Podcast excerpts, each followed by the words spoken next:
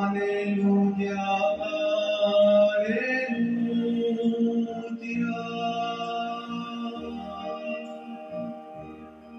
Que el Señor esté con ustedes. y con tu espíritu. Lectura del Santo Evangelio según San Mateo. Gloria a ti, Señor. En aquel tiempo, al enterarse Jesús de la muerte de Juan el Bautista, subió a una barca y se dirigió a un lugar apartado y solitario. Al saberlo la gente lo siguió por tierra desde los pueblos. Cuando Jesús desembarcó, vio a aquella muchedumbre, se compadeció de ellos y curó a los enfermos.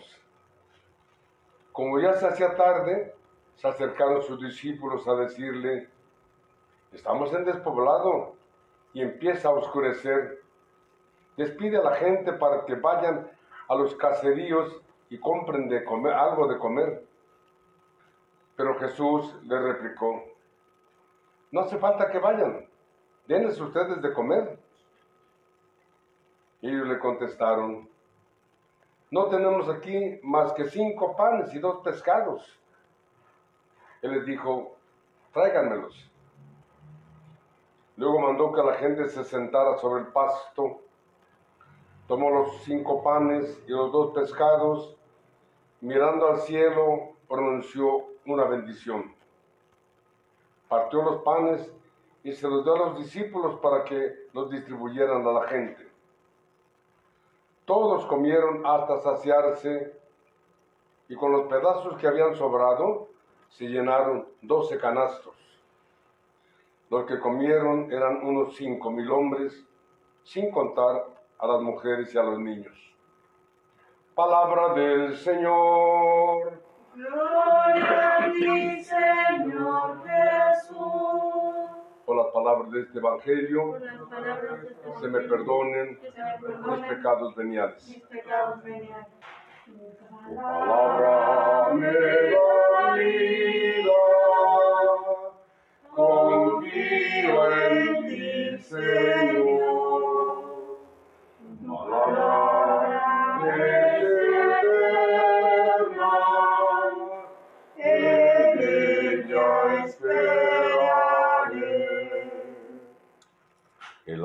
El hambre, el hambre.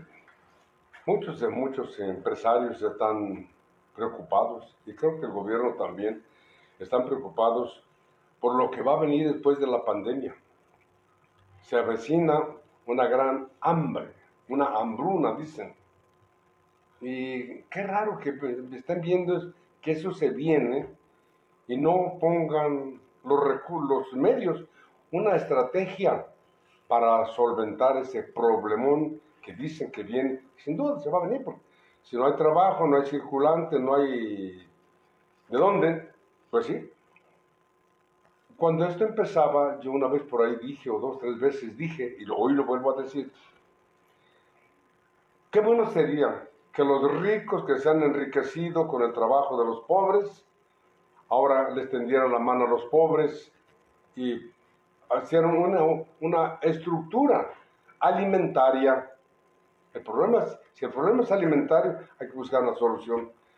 No estar viendo que se muere gente de hambre, se muere gente, y acá las bodegas al- almacenadas, y acá los recursos guardados, o en las cuentas en los bancos, las cuentas están en el extranjero.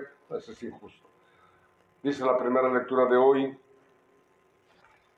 todos ustedes los que tienen hambre y los que tienen sed, vengan por agua. Y los que tienen dinero, los que no tienen dinero, vengan, tomen trigo y coman. Tomen vino y leche sin pagar. Listos.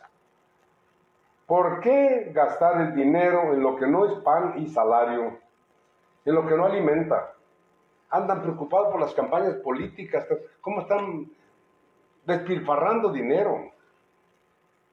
¿Cómo están? La, la acaban de mandar un, un, como satélite a Marte. Dineral que se gasta, valga la palabra, perdón, a lo tonto. Mientras hay tantas necesidades, tanta hambre, es injusto. Yo pienso que aquel, lo que el profeta vio en aquel tiempo, hoy lo estamos viviendo y vuelvo a reiterar mi solicitud y la solicitud de los que tenemos hambre.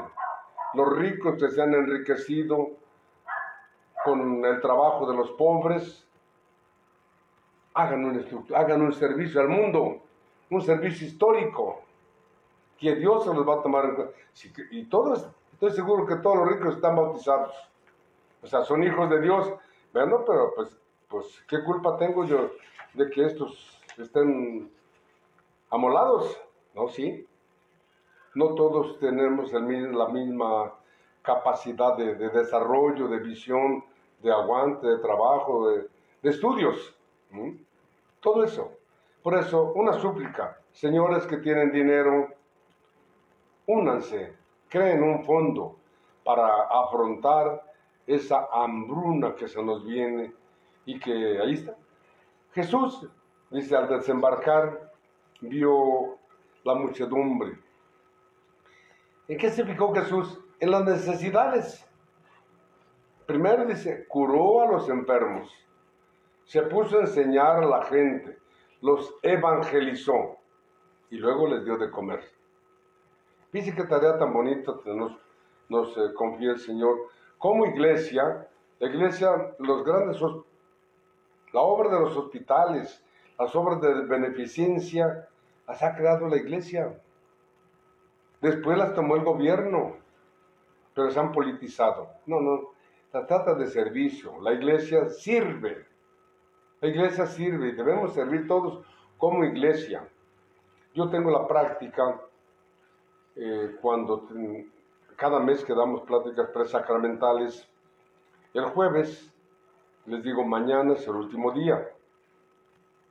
Eh, traigan algo para compartir. El día siguiente cada quien llega con algo y algunos pues según.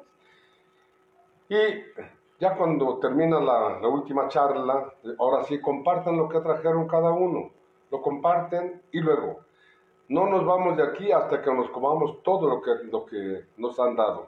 Uh, no, ¿cuándo? A ver, vamos a ver. Y luego la reflexión. ¿Ustedes quieren que se acabe el hambre en el mundo? No, pues es que, no, sí. A ver, ¿cuántos, para cuántos pensaste tú al traer lo que traes? Y todos piensan en los que están en el grupo. O sea, y, y todos traen de tal manera que alcanza para todos y hasta sobra. Y nadie, nadie nos comemos todo lo que nos dan, todo lo que traen, sino que siempre nos sobra para llevar. el hambre se va a solucionar así el día que los pobres compartan, se quiten el bocado de la boca para compartirlo con, los que no, con, con otros pobres. Los ricos dan una vez, dan una, dos o, dos veces, tres cuando mucho, pero no dan, no dan siempre. No, no te voy a estar manteniendo, yo no tengo. y siempre hay excusas. Y sin embargo se gasta en guerras, se gasta en experimentos, se gasta en otras cosas, en políticas, campañas políticas, dineral perdido. No. Pensemos en los seres humanos, pensemos como humanos, como personas, como hijos de Dios. Todos tenemos necesidades y unos más que otros. Pero repito mi súplica, mi petición, mi propuesta, que ojalá que todos los poderosos, los que tienen, los gobernantes, no despilfarren dinero, no es suyo, no es suyo. El dinero que lo que está guardado es de los pobres, no es de ustedes.